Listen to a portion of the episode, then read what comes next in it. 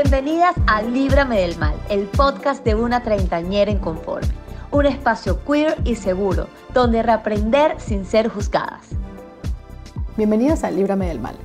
Hoy tenemos un episodio hiper especial. Nos acompaña Wilda Refonjol, espiritual master, maga de la tierra, formadora de círculos de mujeres y mi mamá, que basándose en la obra de Liz Bourbeau, una ensayista canadiense que escribe sobre el tema del desarrollo personal, nos cuenta sobre las heridas de la infancia, cómo identificarlas, nos da pautas para superarlas y nos da ejemplos también de cómo pudieron haberse ocasionado.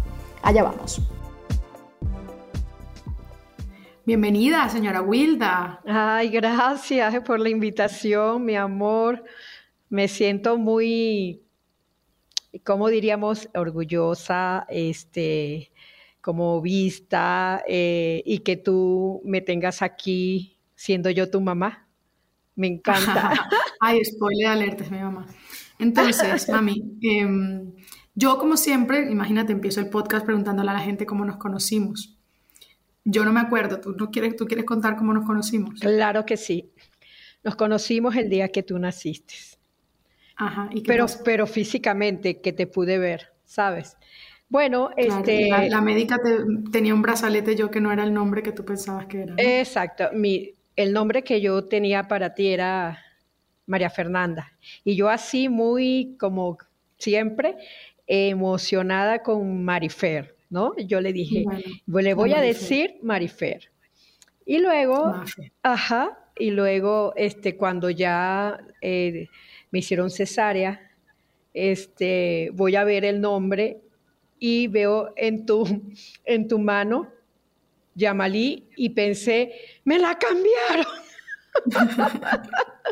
me cambiaron la bebé. En ese momento ese fue mi primer pensamiento que habían cambiado a la bebé y que Marifer estaba en otra, en, otra parte.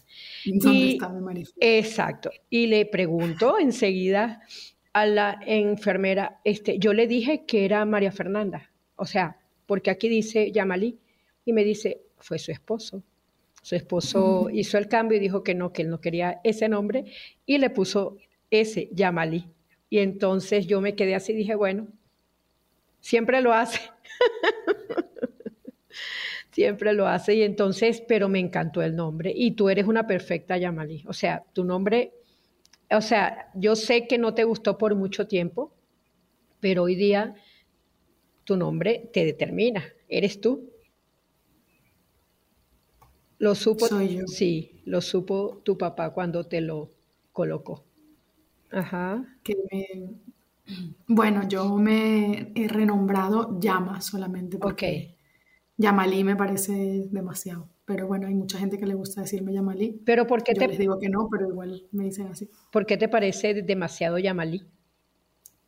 No sé, es que sobre todo porque a veces me dicen Yamali y no me gusta. Entonces es como si me dicen llama, es como, ¿cómo, cómo es llama? O sea, a veces llama, ya está. Ok, es, es, como más corto, es como sentirte presente, llama, ya, listo. Sí, sí, sí, creo que tiene, tiene la fuerza. fuerza, llama, fuerza. Ajá, muy bien. Entonces, señora Wilda, eh, así nos conocimos exactamente, yo me, acordaré de más adelante en nuestra, en nuestra interacción, me acordaré como años más adelante. Hoy el, podcast eh, es sobre las heridas de la infancia, hemos comenzado aquí fuertes sí, también. Sí, sí, sí. Em, y bueno, el, el, tema del podcast es la herida de la infancia, entonces yo quería que primero me comentaras un poquito tú qué son las heridas de la infancia. Bueno, son cinco, ¿no? Son cinco heridas. Las heridas de la infancia han sido tipificadas como heridas que el bebé o el niño, bajo su percepción, las ve como heridas. No quiere decir que no hayan sido o que sus padres no hayan cometido errores al en la crianza, no, pero en la percepción del niño son heridas donde no les permiten ser ellos, donde ellos tienen que colocarse una máscara para que sus papás los acepten. ¿Sí? No pueden ser ellos mismos porque ellos en su percepción dicen, no me aceptan tal y como yo soy, entonces yo necesito ponerme la máscara que ellos quieren que yo tenga para ser aceptado. Vale, y son, yo no sé por qué siempre me acuerdo solamente de tres, traición, humillación y abandono. Bueno, la, injusticia. Injusticia, Y rechazo. Y rechazo. Ok. Igual, igual es que tengo más de lo otro. Sí, pero recuerda que cada hijo trae las heridas de las infancias de sus padres, por supuesto, porque los padres las refuerzan. Las tienen ellos y las refuerzan en sus hijos. ¿Sí? Entonces, casi siempre atraemos o cuando estamos este, en la panza y, o cuando escogemos nuestros padres, vamos a escoger padres que tienen las mismas heridas que nosotros necesitamos trabajar. Cada vez que hago un taller de heridas de infancia, trabajo las mías porque sí son varias también. Claro. Sí. Entonces, este, ya sabiendo lo que son las heridas de la infancia, traición, humillación, abandono, injusticia y rechazo, em, ¿cómo surgen? O sea, ¿cómo, cómo por ejemplo, em, es desde, la, desde la percepción, con lo que yo entiendo, que es, em, como te comentaba fuera del podcast, yo tengo un primo segundo que yo siempre lo vi como una persona alta, para mí era mi primo, mi primo el alto, eh, porque era así muy delgado, muy largote, pero eso yo tenía 5, 6, 7 años. Y cuando llegué a la vida adulta me lo encontré como 10 años después y vi que mi primo de hecho era bajito. O sea, no, no era ni siquiera average, era bajito. Claro. Y era como, claro, con mi percepción de niña era mi primo el alto, pero era porque era mi percepción. Exactamente. Entonces, esto también tendría, o sea, sería lo mismo, pues, em, si me he quedado en el colegio dos horas más de las que tenía que haberme quedado porque tú tuviste un accidente o lo que sea, o sea, un accidente no, se te accidentó el coche, que no es tener un accidente. Em, ese tipo de cosas en los 90, claro, eh, puedes, pueden surgir una herida de abandono porque yo pasé dos horas con incertidumbre sin saber dónde estaba mi mamá y esa cosa tan pequeña te puede generar una herida porque desde tu punto de vista, tu mamá y tu papá cuando eres pequeña son tu mundo entero, ¿no? Exactamente. Perfecto, así es, así es tal cual como lo estás diciendo. En ese momento tú percibes que te abandonaron. Ni no, hay, hay, no hay rechazo, ahí no hay traición, ahí no hay injusticia, sino hay abandono. Las personas encargadas de cuidarme se olvidaron de mí y me abandonaron. Entonces comienza en el niño esa percepción de abandono, de que, ¿y ahora qué hago? Estoy solo, ¿sí? Porque realmente un niño abandonado es un niño solo, donde no hay nadie alrededor vulnerable para, vulnerable para cuidarlo, ¿sí? ¿Y cómo, cómo se manifestaría en la vida adulta una persona que, que es con lo que yo más me represento, que con, una herida de abandono? Bueno, la herida de abandono, lo primero, lo primero es la dependencia, ¿sí? Una persona abandonada suele ser dependiente porque siente que la otra persona se va a ir. Entonces hace todo lo posible porque no se vaya. Entonces vuelve a intentar roles donde pierde su identidad completamente y se hace como igual al otro. ¿Sí? Todo lo que el otro quiere, todo lo que el otro le gusta para, para que el otro diga, ¡uh, qué maravilla! ¿Sabes? Eres mi, mi alma gemela, ¿no? Eres igual a mí. Entonces resulta que esa es una. La otra es que no ponen límites, ¿sí? El abuso o mm, raya en el abuso de la otra persona porque esta persona no pone límites. Pero aquí en México se dice que siempre hay este un ¿cómo, cómo se llama? Eh, un roto para un descosido. Ah, Aquí, no sé allá, pero aquí se dice que siempre hay un roto para un descosido. O sea que la gente... O todos los días sale un pendejo a la calle, el que se lo encuentre es de él. Eso lo decía mi papá. Sí, entonces, este, es como que si las energías, yo siempre digo que tenemos carteles en nuestro pecho y vamos por la vida con el cartel. Cuando encontramos el cartel semejante a nuestro cartel, decimos que nos enamoramos.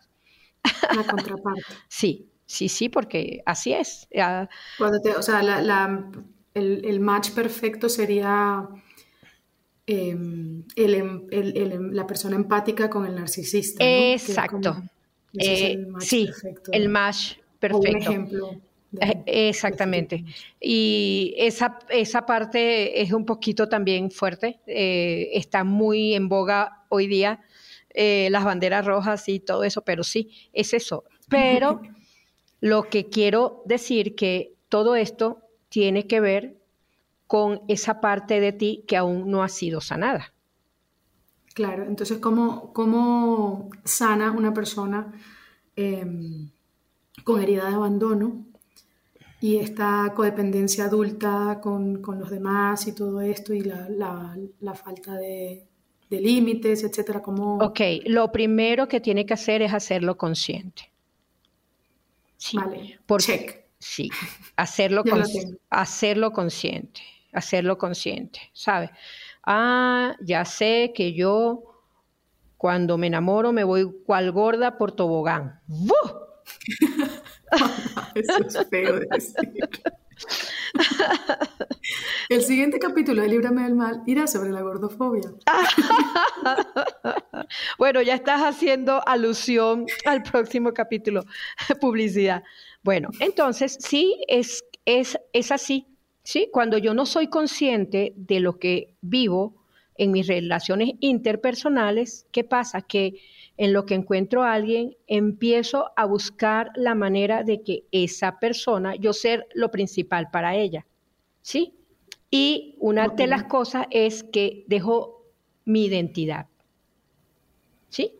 Entonces, ¿qué hacer consciente? Que yo tengo mi identidad yo tengo lo que me gusta, lo que no me gusta y quién soy. Saber quién soy. Que nadie en el mundo tiene la capacidad de hacerme salirme de lo que yo soy.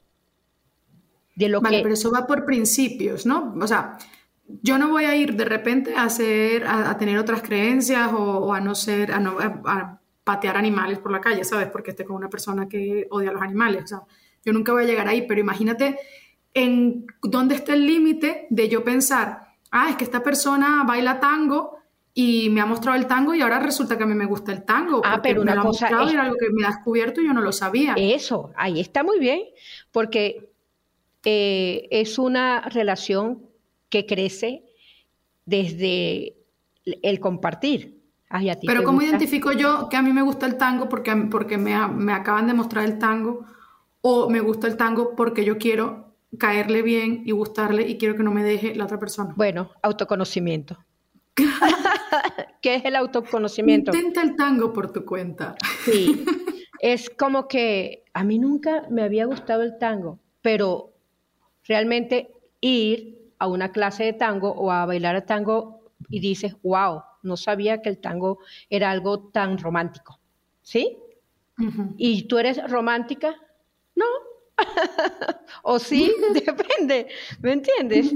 Sí, o sea, es el autoconocimiento. Aquí esto nunca se le va, digo siempre, hay que parar en algún momento en el autoconocimiento, no.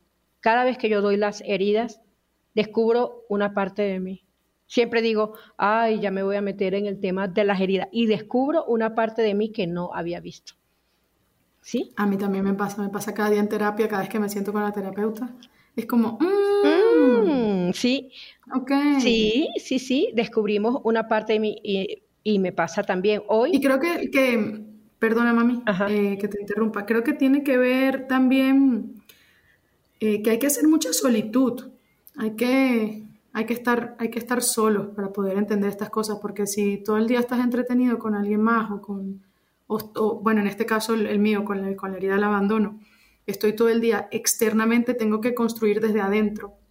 Sí. Desde, desde mi deseo. Y, y para eso necesito tiempo para pensar de qué es lo que yo quiero y no influenciarme por lo que los demás quieren que yo quiera o sí, así, ¿no? sí, sí. Eso de la herida. Yo practico bastante en echar llave y quedarme en mi casa. Mm, yo que quiero, yo que quiero.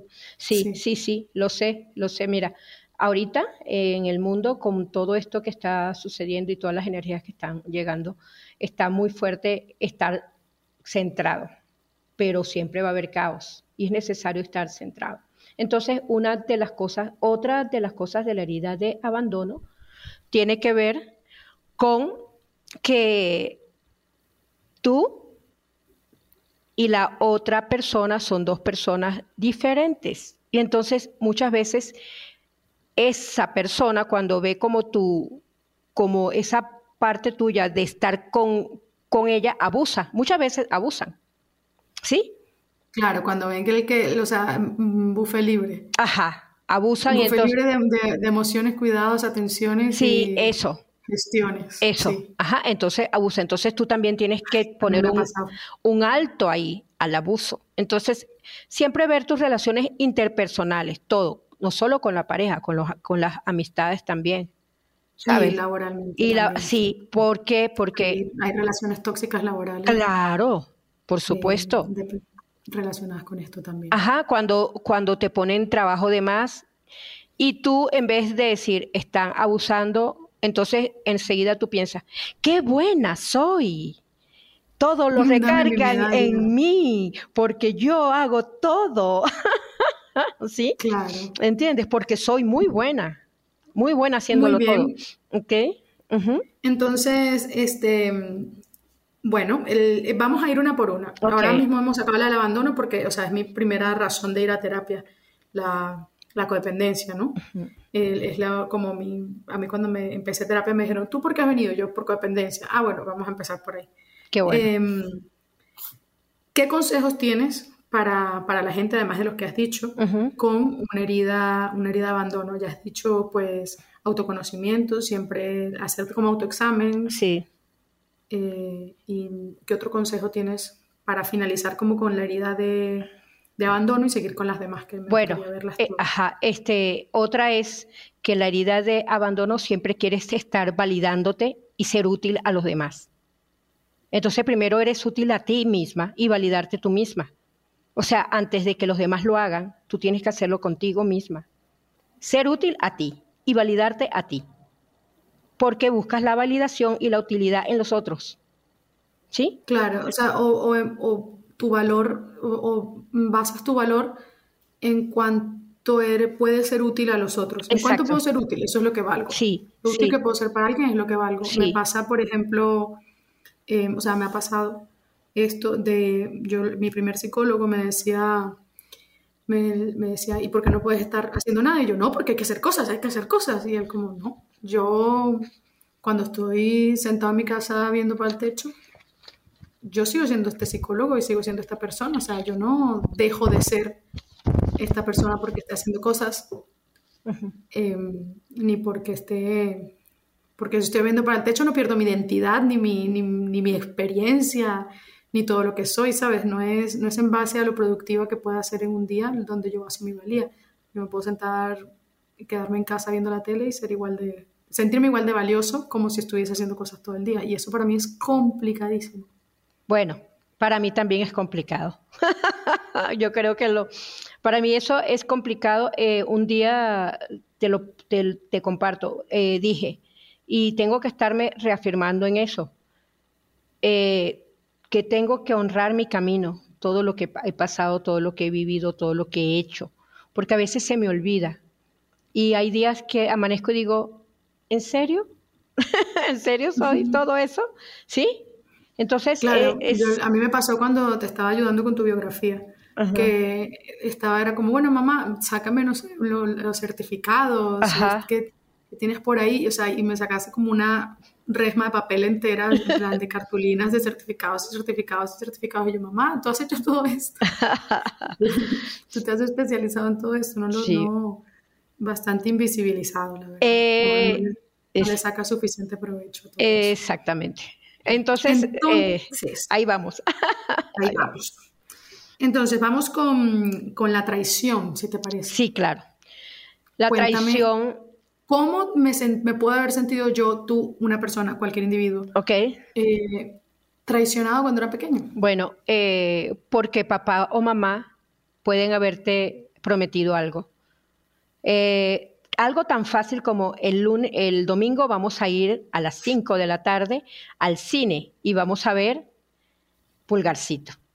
Y tú, wow, voy a ver pulgarcito. Y resulta que a tu papá se le olvidó y no hicieron nada. Y tú quedaste con, esa, con esas ganas de ir con tu papá y ni siquiera se te pidió una disculpa, no, no se te dijo lo siento, o sea, nada, volvemos a la percepción. El niño se sintió burlado, que no Traicionado. traicionado. Me traicionaste porque yo confié en ti. Entonces, ¿qué pasa? Un niño con herida de traición no tiene confianza en nada, ni en los demás. ¿Aló? no, tiene, no tiene confianza en los demás. Y es un niño que siempre va a tratar de controlarlo todo. ¿Por qué? Porque si yo controlo, hay fidelidad. Si yo controlo, no me van a traicionar. Y claro, es una mentira de la mente. Yo siempre digo, todas son mentiras de la mente, pero el niño se siente que no hay confianza. Lo que tiene que trabajar una persona con herida de traición es la confianza y dejar de controlar. El niño, cualquier promesa que le haces a un niño, el niño lo toma como verdad. Cualquier cosa que tú le digas a un niño ¿Qué- lo toma como verdad. ¿Qué ejercicio puedes hacer eh, de, de adulto, como cuan- una vez que lo haces consciente? ¿Qué ejercicio puedes hacer para, para practicarlo de confiar en los demás o dejar de controlar? Pues así como estas psicomagias y todo eso, puedes hacer como dejar el control en No, alguien no, no. conscientemente. Yo, yo les digo, como digo, hacerlo consciente. Hay un ejercicio que lo mando yo a hacer mucho, es que los que son controladores siempre tienen los puños cerrados. ¿Sí? ¿Entiendes? Entonces, abrir el puño. Hacer, abrir y cerrar, abrir y cerrar, abrir y cerrar. Es como dándole a la mente un, un mensaje, ¿sabes? Estoy soltando, estoy soltando. Claro, son como conexiones neuronales, ¿no? Exactamente, estoy soltando, ¿sí? Primero esa. Segundo, cuando te den ganas de controlar, si es posible, que, que te dijeron, llego a las 5, son 5 para las 5. Y enseguida agarras el celular y ¿por dónde vienes? ¿Sí? Entonces, no, me dijo a las 5, puede, le voy a dar 5 minutos, ¿sabes? Si me dijo a las 5 y 5, hasta las 5 y 10 y a ver, ¿no? O sea, comenzar a hacer y la, y la confianza, porque es que no, son muy desconfiados, no confían en nadie y eso trae mucho dolor, porque imagínate que tú siempre pensar que alguien te va a salir con algo, ¿no? Que te va a meter el pie. Entonces, esa parte de comenzar a confiar, mírate tú a ti mismo como la gente confía en ti, bueno, así yo voy a hacer un ejercicio de confiar en los demás, en mi pareja, en mi jefe, ¿sabes? En mis amistades. Comenzar a confiar, porque si tú en tu cabeza tienes, no confío, el inconsciente te va a traer gente para, para que diga, ah, es que por eso yo no confiaba, ¿sí? O sea, te va a traer... Claro, es el, eh, la profecía Ajá, cumplida. exactamente. Lo vi el otro día en un, en un comedy show que decían que era como soy la profecía cumplida. Exacto. Yo, yo estoy todo el tiempo diciendo, me va a defraudar, me va a defraudar, y cuando me defrauda, ah, ves que tenía razón Sí, que me iba a defraudar. Exacto, pero es Tú mentira. mismo te, como que lo vas buscando, ¿no? Sí, sí, sí, sí. Tú Y mismo te, y lo te- atrae, te atrae esa gente porque sabes que te va a reafirmar lo que tú ya pensabas. lo que ya tú pensabas. Y entonces ahí Vale. está en la pareja, es que tiene otra, tiene otra, tiene otra, tiene otra, hasta, Hasta que tenía otra. hasta que tiene otra, ¿sí? Pero no necesariamente quiere decir que esa persona iba a tener otra, pero tú lo, le diste tanto poder, es que si supiéramos que- lo que somos poderosos, ¿no? Poderosísimos. Entonces, tacho traición, Poderosísimo. tacho abandono. Importante, humillación. Ay, esa es una Ay. herida, para mí es una herida muy fuerte, la herida de humillación, porque eh, la máscara es el masoquismo, ¿sí? Oh, Ajá, cuando son, sí, cuando nosotros somos masoquistas, entonces es, es algo muy fuerte, eh, eh, es algo muy fuerte lo de ser masoquista porque vamos a atraer relaciones donde el masoquismo, o sea, mientras más me humillan, mientras más me vejan, mientras más me pisotean, yo soy más feliz. Sí, eh, la herida de humillación tiene que ver cuando tu padre te critica o tu madre, ¿sí? con la crítica. Con la Vale. crítica. es que te critican y te juzgan. Y también cuando te exponen, porque tiene que ver con la vergüenza. o sea, e, esa herida tiene que ver con la vergüenza y entonces te exponen.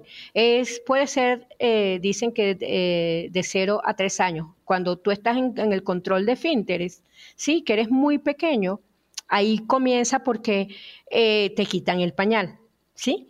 Y entonces tienes que comenzar a hacer en el baño entonces, cuando por casualidad estaban, quién sabe, fueron a una fiesta, fueron a un sitio, lo que sea, y como tú estás en ese, estás aprendiendo y lamentablemente hubo algo que tuviste que ir al baño, un accidente, entonces te exponen ante los demás, no es que te llevan calladito y vamos al baño, mi amor, pobrecito, ay, mi cielo. Bueno, eso le pasa a cualquiera, ¿sí? No. ¿Cómo? Eres un cochino, no avisaste, ¿no? Eso es exponer, eso es sentirme yo juzgado, sentirme Como a los perros, ¿no? Eso es lo que le hacen a los perros. Exactamente. a, los, perros tienen todas las heridas. Ay, pobre perro. Ajá, entonces esa, e, eso, por eso es de cero a tres años, porque, o cuando la amiguita va a buscarte y tu mamá dice, no puede salir porque salió mal y sacó cero o no llevó la tarea. Te expone ante tu amiguita cuando... Ajá, te expone ante tu amiguita que no puede salir a jugar porque tú estás castigada. Es exponerla. Parecen pequeñas cosas, parece que no, pero sí. Eh, daña su autoestima, daña la valía. ¿Y cómo, cómo, se, manifiesta de mayor? Eh, de mayor se manifiesta con este, parejas muy fuertes, muy fuertes la, el otro contraparte que te está criticando todo el tiempo. y, fuertes opiniones. Sí, sí, y no, y no solo eso. Sí, sobre ti, o sea, te critica y te juzga. Para esa persona, tú no sabes hacer nada, eres un inútil, ¿sabes? Y entonces... Bueno, habrá en mayor y menor dimensión también, habrá el que es muy sutil para hacer las cosas y tal, pero igual es fuerte y igual hace... O sea, te, daño. te sientes pequeño, te sientes insuficiente. Te sientes insuficiente, te sientes como que, así ah, tú puedes ser una eminencia. Red flag, amiguitas. Sí. Que no las hagan sentir pequeñitas. Ajá. Las hagan sentir grandes, diosas. Grandes, exactamente, diosas. Pero la herida, esa herida para mí es una de las más fuertes. Es más, hay algo que, que, que las personas que comen paradas, que no se sientan, tienen herida de humillación que comen en la cocina así o comen de la olla. Tienen herida de humillación. No se dan el permiso de sentarse y de comer. O las personas que se manchan mucho cuando comen y les cae la comida aquí, también tienen herida de humillación. Es como un reflejo, pues. ¿Por qué? Porque mamá, es que fíjate cómo su, como su mente la lleva, ¿no? Porque cuando yo me ensucio, que como, mamá, ¿qué decía? Te ensuciaste. Fíjate cuando comes, ¿sabes? No te manches la, ropa, ¿sí? Mamá, yo me manchaba mucho la ropa. ¿Sí? Ay, pero es que, es Pero no comiendo, no comiendo. Tú eras muy tremenda. Exacto, tú eras jugando. Jugando, tú eras muy tremenda. Muy, muy tremenda. Bueno, pero no me suena tanto. No, no, no. No, va por ahí. No, tú no. Vale, tú no La tienes. Entonces, ¿qué consejos o qué tiene que hacer la gente para, mejorar con esta herida de humillación? La herida de humillación primero Mirar las red flags. Ajá, sí, porque son muy grandes las red flags, las banderas rojas, son muy grandes. Sí, esa pareja o ese jefe que te dice inútil, que te humilla, porque siempre en la herida es humillándote tu pareja, tu jefe, tus amigos se ríen de ti. Tus amigos, hay amigos, hay amigos con, hay amigos que también son así. Sí, sí. O sea, están en algún grupo de amigos. Sí, sí, que Que se ven esa dinámica. Entonces, aunque tú quieres ser perfecto porque lo quieres hacer bien, casi siempre las personas que tienen herida de humillación, cuando están ante las personas que se burlan, puede ser perfecto en todo lo que hacen, pero cuando están cerca de esas personas, retroceden. Entonces son las personas torpes. ¡Pum! Se llevan algo. ¡Pum! ¿Sí? O sea, personas muy torpes. Ajá. porque esa persona le refuerza la herida. Es muy fuerte. O sea, que, que eh, también puede pasar, que por, por decirte un ejemplo, ¿sabes? Esta persona que pues se hacía mucho bullying en el colegio, no sé qué, y luego crece para ser una persona exitosa y tal, pero cuando vuelve a su pueblo y está con los del colegio que le hacían bullying, como que retrocede, y empieza a ser la persona torpe en vez de esta persona exitosa que él sabe que es. Claro, le refuerzan la herida. O en el mismo trabajo, si hay una persona... Eso siempre pasa en las películas. Sí, una persona que, que admiran pero se sienten pequeños ante esa persona que admiran, van a hacer cosas torpes, torpes, ¿sí? Aunque no sean torpes, aunque no sean torpes, ¿sí? Vale, entonces hemos visto traición, humillación, abandono, nos falta injusticia y rechazo. Cuéntame. sí. Cuéntame. Bueno, las personas con herida de rechazo, casi siempre quien los rechaza es el, es el padre de su mismo sexo, ¿no? Y entonces, imagínate tú una chica que tiene un novio, queda embarazada y le dice al novio que crees que quede embarazada. Muy pocos dicen sí, yo, yo corro con vamos a hacer algo, ¿no? Y vamos a tener ese bebé y tal. son, muy, son muy pocos, pero los primeros que rechazan al bebé son sus abuelos paternos. Porque cuando el chico les dice, dice, no, en serio, y entonces... Bueno, y, los maternos, cuando la, muchacha, o sea, poniendo todo, o sea, un ejemplo muy fuerte. Sí, en, en, contexto, ¿no? Entonces, es el primer rechazo. El primero es cuando están en la barriga. Cuando están... O cuando les dicen, cuando, cuando nace es como, ay, yo siempre había querido tener un niño y me salió niña que lo, he visto sobre todo mucho en, retiros tuyos, sí. que es como que empiezan, ay no, yo no conocí a mi papá hasta que tuve tres meses porque cuando se enteró que era niña no me vino a ver. Sí, exactamente. No, ¿Sí? Sé eso, no sé por qué pasa mucho, pero en tus retiros como que lo he visto bastante. Exactamente. Entonces es el primer rechazo. rechazo. rechazo. también por color. No sabe, bueno, a lo mejor no en España, eh, tengo que decir que vivo en México. En México aquí es muy común eso salió morena. Ay, no, ¿sabes? Porque aquí le dan mucha importancia a ser blanco. Bueno, pero es clasismo. Clasismo, exactamente, pero también es rechazo. Mm, imagínate, llega eh, Marcelo, el que, es un negro brasileño del Real Madrid, y le besan todos los pies, ¿sabes? Sí, claro. Exactamente. Puede ser, negro como la noche. exacto. Pero, eh, pero el primer rechazo que sienten es el de su familia y luego ellos se rechazan a sí mismos. Son esas personas solitarias que están siempre en su cuarto.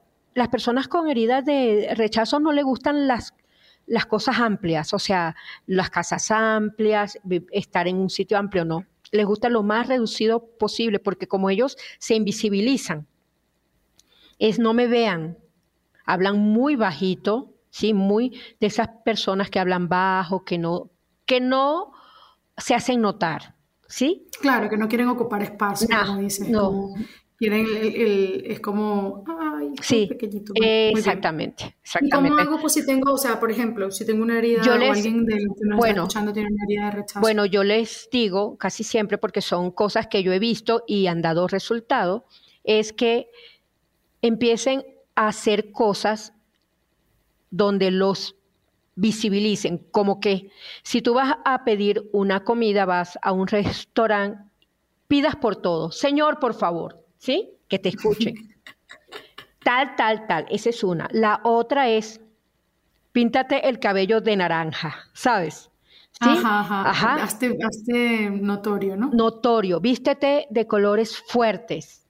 ¿Me entiendes? Porque la mayoría de las, de las personas así se, viven, se visten de colores muy negros, grises, para pasar desapercibidos, porque es lo que quieren. ¿Cómo gestionas tus emociones eh, yendo con el pelo naranja y todo el mundo viéndote cuando bueno, tú ahí está, que nadie te vea? Bueno, ahí está hacerlo consciente, ahí está la conciencia. Trabajo de shock. Sí, exactamente, ahí está la conciencia, para que me vean, también hablar alto, para que me vean, para que decir, aquí estoy, yo, yo también existo. Sí, es lo primero. Claro. Hola, existo. Muy bien. Y nos faltaría solamente la de la injusticia. Primero, cómo la ves, em, cómo se refleja la injusticia cuando eres pequeño y cómo se manifiesta cuando eres grande. Bueno, cuando eres pequeño con un padre o una madre autoritaria, pero más que todo del mismo sexo. Un padre autoritario, que aquí se hace lo que yo digo. ¿Ok? Y no quiero equivocaciones de ninguna especie. Tú no tienes permiso a equivocarte. ¿Sí? Entonces, el niño esa, esa parte dice, yo no puedo ser como yo quiero porque no le gusta a mi papá o a mi mamá. Entonces yo voy a ser como él quiere y entonces cuando son grandes son perfeccionistas, narcisistas. Cuando digo narcisista no es el, el, narcisismo que estamos acostumbrados, sí, el narcisismo de estar bien, de estar delgado, de tener cuadritos. La mayoría de las personas que van a los gimnasios y tienen los cuerpos como los tienen esculpidos son con heridas de injusticia, porque no se permiten. Mamá, esa es la herida que me tenías que hacer. ¿Cómo? Esa era la herida que yo necesitaba. ¿En serio? Para estar completa. Para, tener el cuerpo. El cuerpo esculpido. Es que tú estás preciosa, mi amor, preciosa. Mira, entonces eh, son personas que cuando crecen, ellos son los dueños de la verdad. Nadie, o sea, nadie tiene la verdad sino ellos. O sea, son tan perfeccionistas y tan perfectos que ellos creen que tienen la capacidad de decir a los demás lo que está mal. Vale, eso son, el, por, o sea, a mí lo que me viene a la cabeza con esto es las personas estas religiosas que están en estas sectas de...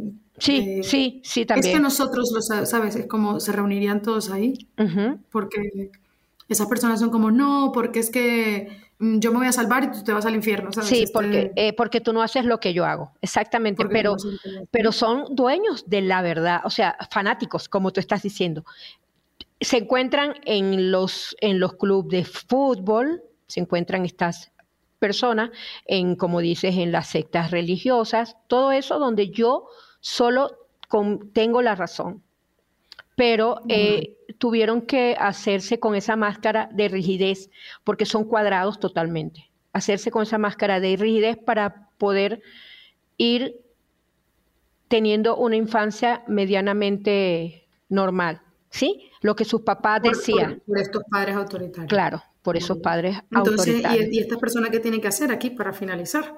Lo primero que tienen que hacer es yo los, los mando a hacer danza, ¿sabes? Danza, que puedan, eh, eh, lo, lo primero que hay que hacer, ponte tú, yo lo digo así, es tratar de flexibilizar primero mi cuerpo para que se flexibilice mi mente. Al flexibilizar mi cuerpo y comenzar yo a, a, a, ser flexible con mi cuerpo, voy a empezar a darle un mensaje a mi mente de que sea flexible, ¿sí? Y que yo no siempre tengo la razón y que yo no tengo la verdad, ¿sí? Que cada quien tiene su verdad, ¿sí? Esa es la, porque es que ellos creen que son perfectos, rayan en, que, en la perfección y cuando ves sus cuerpos te das cuenta, toda persona con herida de injusticia es súper delgado, súper así de que así me sienta mal, tengo que ir al gimnasio, así me esté muriendo de, de, fiebre, de dolor de cabeza, porque es como que si la exigencia hacia sí mismo es demasiado. Autoexigencia. Ay, la autoexigencia. ¿Cuántos problemas? Hoy tengo psicólogo más tarde. Sí. Imagínate tú. Bueno, tú sabes que cuando yo estoy en terapia o dando mis talleres, yo les digo siempre a la gente, todos cometemos errores, todos los padres, todos, todos, todos. Yo no he visto ningún padre que no haya cometido errores y yo también los cometí y muchísimos. Así que mis tres hijos van a terapia y yo también. O sea... Es que no te enseñan. Eh, yo, yo, no sé cuánto tiempo pasé yo metida con la nariz en un libro intentando aprender a, la trigonometría y la, la raíz de, de los números. Y ahora mismo yo entiendo que eso es importante porque de ahí salió, salieron cosas tecnológicas o hay muchas fórmulas matemáticas relacionadas con la tecnología. Claro. Pero es que no te enseñan, no te enseñan a ser padre. Debería haber una escuela para esto. Es que hay un, hay un stand-up comedy que yo veo, que el, de, de, una tía que se llama Michelle Wolf, que dice, tener un hijo debería ser tan difícil por lo menos como hacer un croissant. Imagínate. Yo, ahora mismo me voy al baño y puedo hacer un hijo. Puedo ir al baño ahora mismo, o sea, al baño sí, público. Sí, claro, claro, claro, claro. Yo ahora mismo puedo ir al baño con alguien y hacer un hijo. Claro. Yo no puedo ir ahora mismo al baño con alguien y hacer un croissant, no, ¿sabes? Para eso se necesita técnica, se necesita conocimiento. Entonces, para hacer un croissant necesito conocimiento, pero para hacer un hijo no. No. Y, no sé, creo que deberías tener, tendríamos que tener una, un carnet de hijo, como el carnet de conducir. Claro, mira, eh, ¿qué pasa? Que la parte emocional ahora es que en todas eh, las áreas de trabajo hay sitios donde eh, tus, tus, quienes te contratan, dicen, vamos a ver cómo está esta persona emocionalmente, porque ya no le dan tanta prioridad a lo mental o a tu capacidad, ¿no? Sino a lo emocional. Exactamente. ¿Por qué? Porque la, lo emocional es como el 60 o 70%. Abarca todo. Sí, como el 70. ¿sí? Y lo demás es, pero lo emocional, porque si tú estás mal emocionalmente, no rindes en el trabajo, no rindes en nada, o sea, si tú no te conoces y, y entonces, ¿qué pasa? ¿Qué, ¿Cuál es la estructura de lo emocional? El afecto, la pertenencia, ¿sabes? Cuando tú perteneces, las caricias, el amor, ¿sí? Como tú te, tú te, la paternidad, cuando decimos paternarme y maternarme Claro, ya tú sabes las deficiencias que tuviste con tus padres, conmigo y con tu padre. Entonces, va a llegar un momento en que tú vas a decir, bueno, ahora yo me voy a dar lo que ellos no me dieron, porque ellos estaban ocupados con, lo, con sus cosas también, con, lo, con, con todo eso. Entonces yo me voy a dar y me voy a maternar y me voy a paternar. ¿Qué me faltó de mi papá? Entonces, ¿qué me faltó de él? estructura, límites, me faltó disciplina, ¿sabes? Entonces, bueno, yo voy a comenzar a tener disciplina, a tener una estructura, a tener, ¿qué me faltó de mi mamá? Afecto, confianza, amor, cuidados, caricias. Bueno, y ahora eso yo me lo voy a dar a mí misma, ¿sí? O sea, yo misma voy a comenzar a hacer eso conmigo, a ser importante, lo más importante en mi vida para mí voy a ser yo misma, ¿sí? Perfecto, perfecto. Bueno, muchas gracias, señora Wilda. señora Wilda, no. mami. Mami, mami, mami. Este, gracias por venir, Wilda, chamana, maga de la tierra, espiritual master, em, mi mamá.